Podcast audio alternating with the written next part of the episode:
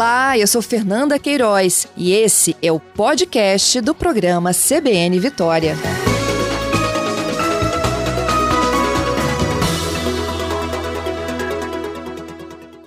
A gente está com esse novo boletim, né, divulgado pela Defesa Civil Estadual. Eu vou conversar ao vivo agora com o Tenente Coronel Carlos Wagner, ele que é porta-voz do Corpo de Bombeiros da Defesa Civil e ajuda a gente a atualizar aqui a situação da chuva. A gente vai falar um pouquinho também sobre o incêndio ocorrido ontem no centro de Vitória. Tenente Coronel Carlos Wagner, meu bom dia para o senhor. Seja bem-vindo aqui novamente à programação. Bom dia, Fernanda, a você e a todos que nos, que nos escutam nessa manhã. Pois é, Tenente Coronel, o senhor ontem, né, já apontava que a quarta-feira deveria ser melhor, principalmente aqui para a região metropolitana. Havia uma expectativa de um pouco de migração, né, da chuva para o litoral norte do estado, mas sem a intensidade dos últimos dias. Hoje o sol abriu, Verdade. mas aumentou consideravelmente de ontem para hoje o número de desalojados e desabrigados. É verdade. É porque as chuvas que atingiram a cidade elas produziram um aumento do volume do rio, principalmente o rio Formate em Viana. E nós temos ali vários bairros que compõem o rio Formate, é, as margens do rio Formate, e as pessoas que moram nesses bairros acabaram tendo suas casas alagadas. Em virtude disso, elas acabaram procurando abrigo municipal, casa de amigos, como por exemplo o bairro Universal, Ipanema, o Ribeira, o bairro Industrial, Nova Betânia, Areinha, ou seja, são bairros que estão ali ao, ao, às proximidades do Rio Formate. E isso fez com que o município de Viana tivesse esse número de 400 pessoas desalojadas. Agora, a tendência é o abaixar das águas nas próximas horas, Ontem, por exemplo, a nossa Coordenadoria Estadual de Proteção e Defesa Civil já enviou para Viana alguns kits de limpeza para que seja distribuído aos moradores afetados, porque quando as águas começam a baixar, entra o trabalho de recuperação por parte do morador.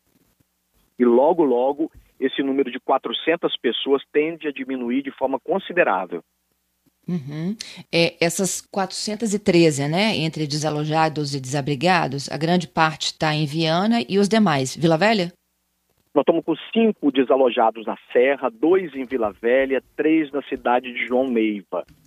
Lembrando também, Fernanda, que esses alertas que nós temos, que são 20 alertas, sendo que três deles estão classificados como alto para a cidade de Vila Velha, Cariacica e Serra, nós tivemos alguns deslizamentos de terra, tanto em Cariacica quanto no município de Serra. Em Vila Velha, hoje pela manhã, uma estrutura abandonada de dois pavimentos cedeu. Por isso que é muito importante, em toda entrevista, a gente está falando sinais que podem é, dar o um entendimento que um colapso estrutural pode acontecer, que parte do terreno pode ceder, como, por exemplo, é, estalos na estrutura da edificação, é, trincas que surjam, mesmo agora, com período de sol, podem surgir trincas na estrutura do seu imóvel, seja no chão ou na parede. Se isso acontecer, é um sinal que houve um, um abalo na estrutura é, do seu terreno. É, a encosta ao lado, aos fundos da sua casa, trincou, parte desprendeu, mesmo no sol agora você deve acionar a Defesa Civil do seu município. Se esse se essa trinca na sua casa, ela vier ainda com dificuldade de abrir portas e janelas, aí o sinal agrava. Então, mais do que nunca, você precisa sair, acionar a Defesa Civil do seu município, porque há necessidade de uma vistoria no seu imóvel. O que nós trabalhamos, Fernanda, é para que em 2021 Nesse período de chuva, que compreende outubro a março, de 21 a 22, a gente não uhum. venha ter o que nós tivemos em 2020, que foi óbitos provocados pela chuva no estado do Espírito Santo.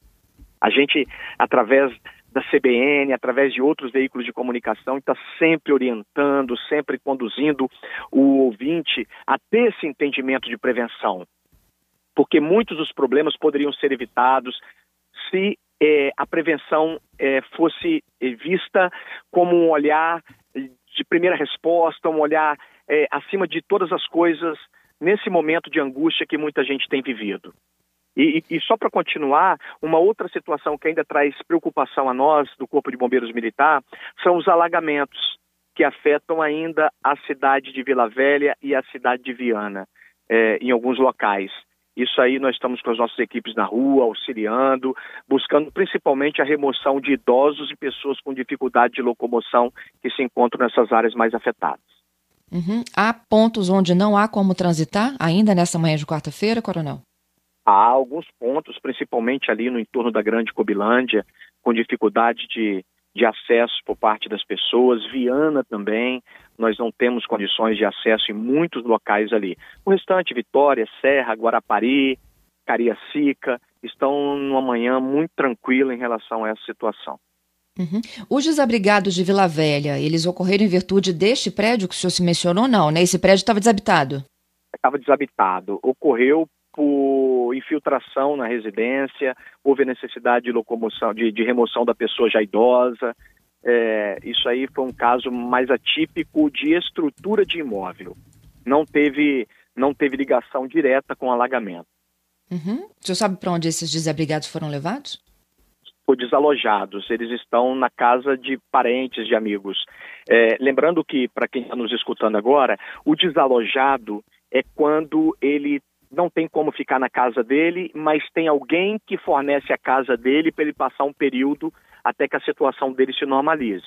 O desabrigado, que nós não temos no estado do Espírito Santo agora, é quando a pessoa também precisa sair de casa, mas não tem outra casa para ir. Então, o poder público municipal dispõe de alguma estrutura, geralmente é uma escola ou uma igreja no município, para que ele possa estar abrigado e nesse abrigo tem o fornecimento de de alimentação, tem o fornecimento de atendimento psicológico, ou seja, tem toda a estrutura necessária para que ele possa estar ali naquele momento que ele tem vivido de ausência do imóvel dele. Tá, então me atualiza então essa conta aqui novamente. Eu tinha conta de três desabrigados em Vila Velha, não estão mais? Não, Vila Velha não temos desabrigados, temos dois desalojados. Dois desalojados em Vila Velha.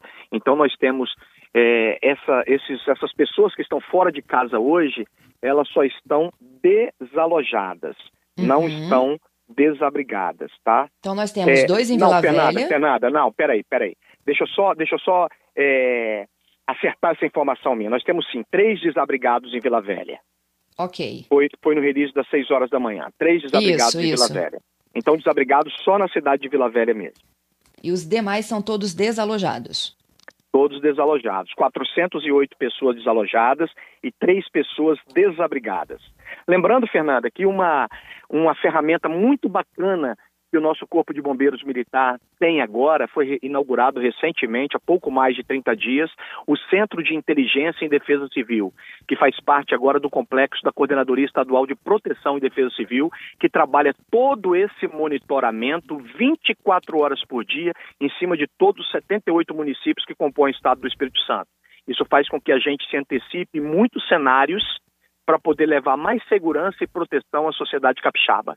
De uhum. fato, cada vez mais nós temos sido referência como braço forte do Estado do Espírito Santo a favor da vida em todo o território capixaba. E qual é o cenário para os próximos dias, Coronel? Ah, o cenário é de melhor, né? De mais tranquilidade.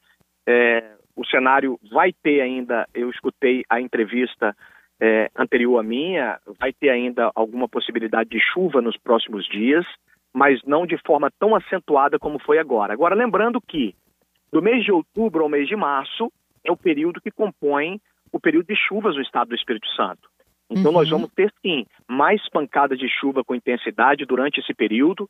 É, lembrando que meteorologia é uma ciência que muda todo instante. Pode ser que uma nova frente fria chegue carregada aí com, com nuvens no estado do Espírito Santo, seja na Grande Vitória, seja no norte, noroeste ou sul do estado, ou mesmo na região serrana.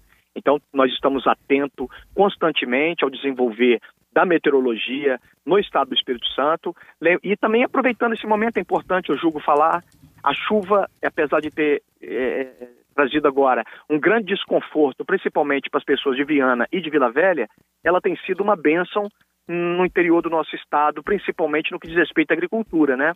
E também é, a, a, aos nossos mananciais. A crise hídrica estava batendo as nossas portas, estava batendo as nossas portas, é, os mananciais estão recuperando. Nós estávamos, Fernanda, com índice alarmante de incêndio florestal. de incêndio e vegetação no estado do Espírito Santo.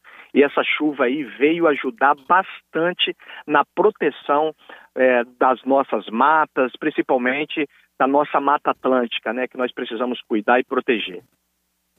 É isso. Coronel, da chuva, eu vou para o fogo. A gente teve um episódio ontem, edifício Renata, né, na Cidade Alta, próxima à Catedral. Nós tivemos dois andares atingidos pelo fogo, o nono e a cobertura. E o sistema de, de, de incêndio não funcionou. Não funcionou, Fernanda. Provavelmente, se o sistema hidráulico preventivo do prédio tivesse funcionando, é, não teria propagado como propagou, né? Não teria tido o prejuízo material que teve. É um prédio de escritório, é um prédio de escritório, é, não tinha ninguém na edificação no momento do incêndio.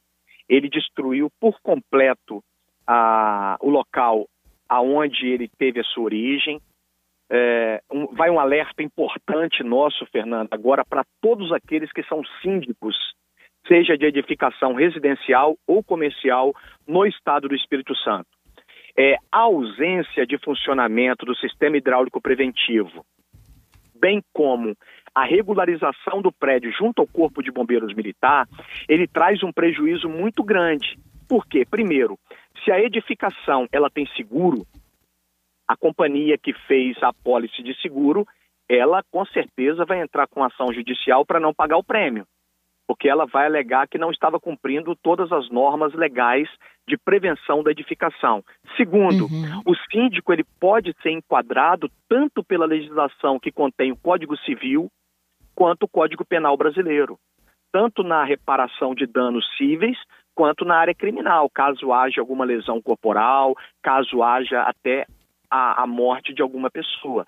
Então é a responsabilidade muito grande de quem é síndico então tem que ficar atento, tem que cuidar do sistema hidráulico preventivo, tem que cuidar de todo o sistema de prevenção contra incêndio com edificação precisa. É isso aí. Eu queria te agradecer, Tenente Coronel, pela gentileza e a participação aqui conosco, a atualização dos dados aí da chuva e também desse episódio triste de ontem no centro da cidade. É verdade. Que todos tenhamos aí uma excelente quarta-feira, um dia abençoado.